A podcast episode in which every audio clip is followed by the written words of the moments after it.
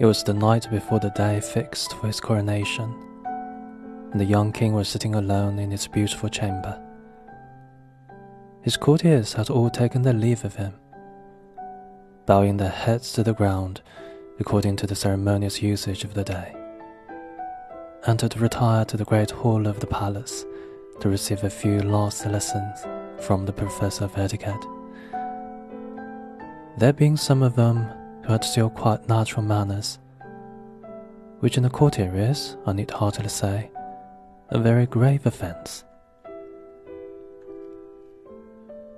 The lad, for he was only a lad, being but sixteen years of age, was not sorry at the departure, and had flung himself back with a deep sigh of relief on the soft cushions of his embroidered couch.